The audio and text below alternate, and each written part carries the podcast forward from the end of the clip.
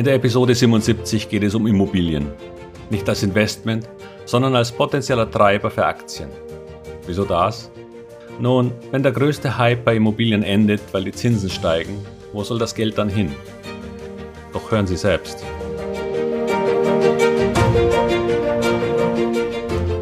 Herzlich willkommen, moin und Servus beim Podcast Aktien verstehen und erfolgreich nutzen. Mein Name ist Wilhelm Scholze. In diesem Podcast erfahren Sie, wie Sie das Instrument Aktie für Ihre Geldanlagen richtig einsetzen und dabei den Großteil der Profis hinter sich lassen können. Wie Sie teure Fehler vermeiden und am Wachstum der innovativsten Firmen der Welt partizipieren. Tipps gibt's viele. Hier geht's ums Know-how. Immobilien. Warum will ich heute ein wenig über Immobilien sprechen? Das ist doch eigentlich gar nicht mein Thema oder meine Kompetenz. Nun, hier geht es zuerst eigentlich um die Entwicklung der Zinsen und deren Auswirkungen auf den Wert von Immobilien. Jeder weiß, dass sich die Immobilienpreise in den letzten 10 bis 12 Jahren massiv verteuert haben. Immobilien waren also ein ausgezeichnetes Investment. Sind sie das nicht immer? Naja, geht so. Es gab schon einmal einen Immobilienboom, der seinen Höhepunkt Ende 1995 erreichte. Was dann folgte, war eine sehr lange Durchstrecke. Denn erst im Jahre 2011 wurde der damalige Höchststand nominal in Deutschland überwunden. Wir sprechen hier von über 15 Jahren. Zwischenzeitlich fielen die Immobilienpreise sogar im Index über 5%.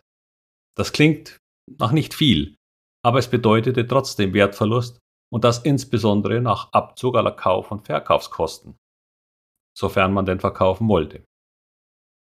Doch seit eben diesem Jahr 2011 geht sozusagen der Punk ab. Die Preise sind zwischen 70 und 100 Prozent gestiegen, je nach Quelle und natürlich auch Region. Nur was hat diesen Boom eigentlich ausgelöst? Witzigerweise war es eigentlich eine Immobilienkrise. Nämlich die Immobilienkrise, die zum beinahe Kollaps des gesamten Finanzsystems geführt hätte.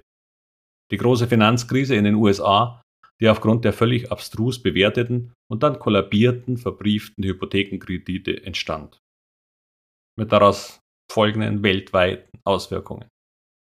Denn der Glaube, dass Immobilien überhaupt nie fallen könnten, führte zu der Situation, dass selbst geringer Verdienende in Spanien auf einmal fünf komplett fremdfinanzierte Wohnungen besaßen und auf dem Papier vermögend wurden. Doch diese Art der Fremdfinanzierung von dem Grundsatz volatilen Kapitalanlagen führt fast immer zu Ernüchterung.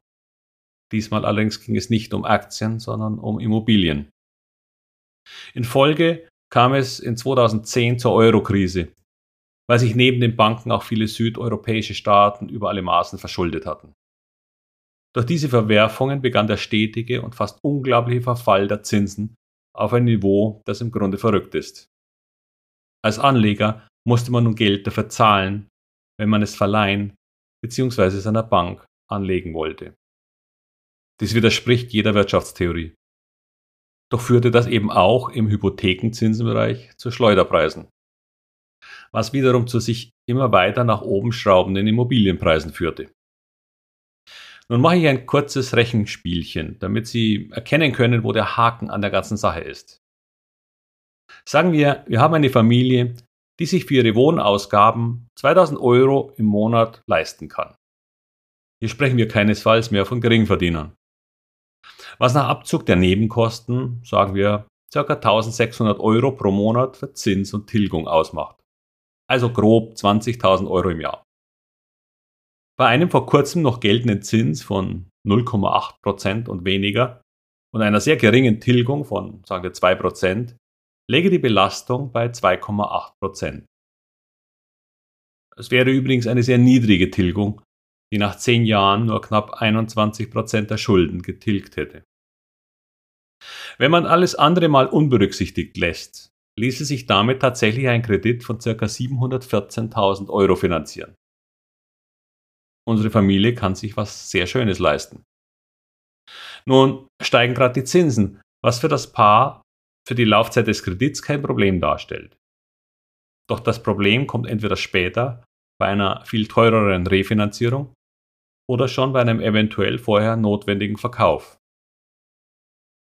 Zum Beispiel, wenn der Zins nun auf 4% steigen würde. Und das ist vielleicht gar nicht mehr so lange hin. Für Hypotheken, nicht für Geldanleger wohl bemerkt. Dann müsste der nächste Käufer für eine identische Kredithöhe nun 6% auf diese 714.000 Euro bezahlen und hätte damit eine jährliche Belastung von 42.840 Euro oder 3.570 pro Monat. Mit Nebenkosten kommt er damit auf über 4.000 Euro Belastung. Jemand, der finanziell ähnlich wie unser Erstkäufer aufgestellt ist, kann so ein Eigenheim einfach nicht mehr bezahlen. Es werden sich bei solchen Zinsen kaum noch Käufer finden, die das können und wollen. Denn jeder Haushalt hat nun mal nur eine bestimmte Summe zur Verfügung. Der nächste Käufer müsste entweder viel besser verdienen oder viel mehr Eigenkapital mitbringen. Denn sonst könnte er sich bei ebenfalls nur 20.000 Euro für diese Annuität, also Zinsen und Tilgung zusammengerechnet, nur noch einen Kredit von in Höhe von 333.333 Euro leisten.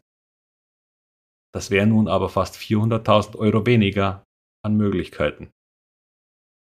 Wer in dieser Situation einen Käufer sucht, wird zukünftig länger suchen müssen.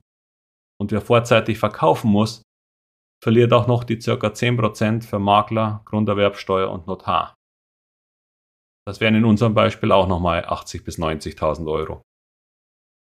Es besteht daher aus meiner Sicht die enorme Gefahr eines tatsächlichen Immobilienpreisverfalles.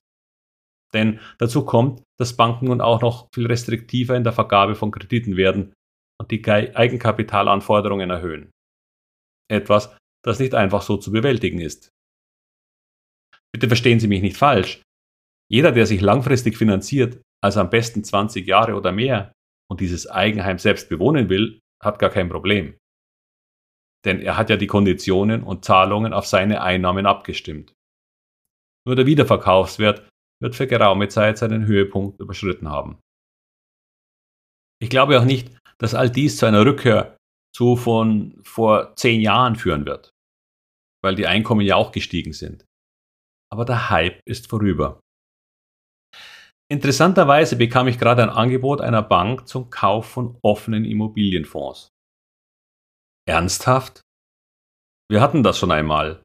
Mit extrem hohen Verlusten für die Kapitalanleger damals und Immobilienfonds, die geschlossen wurden und aus denen man als Anleger für Jahre nicht mehr herauskam. Und dann nur mit Verlusten. Vielleicht funktioniert das unter Renditeaspekten, aber auch als Kauf- und Verkaufsgeschäfte wird es nun schwierig. Warum ich dies heute so deutlich erzähle? Weil mit dieser Situation ein weiteres Anlagevehikel als Alternative für die Zukunft wegfällt. Eines, das in den letzten zehn Jahren besser rentiert hat als Aktien. Nicht aufgrund der Performance. Die war bei Aktien viel höher als bei Immobilien. Immobilien sind rund 80 Prozent gestiegen. Der DAX um ca. 125 Prozent und der MDAX sogar weit über 200. Nur wurden Immobilien eben mit Krediten gekauft und damit gehebelt. Das brachte den Mehrertrag. Doch Vorsicht, dieser Hebel kann nun leicht nach hinten losgehen. Bevor Sie nun jedoch eine Entscheidung zum Thema Immobilien treffen, sprechen Sie bitte mit einem Fachmann. Ich bin das nicht. Ich kann nur rechnen. Und ich könnte mir vorstellen, dass in Zukunft mehr Geld in Aktien fließen wird und weniger in Immobilien. An Aktien führt deshalb zukünftig noch viel weniger Weg vorbei. Sie sollten sich also überlegen, ob Sie sich zum Sommerbeginn vielleicht einmal intensiver mit dem Thema Aktien beschäftigen. Investieren Sie doch in Ihr Know-how dazu. Und wenn Sie wollen, dann können Sie mich auch einmal alles live fragen. Der Termin für meinen Zoom Live Call für Podcast-Hörer wird wohl der 9. Juni gegen 19.30 Uhr sein. Leider habe ich nur 100 Plätze aufgrund von Restriktionen bei Zoom verfügbar.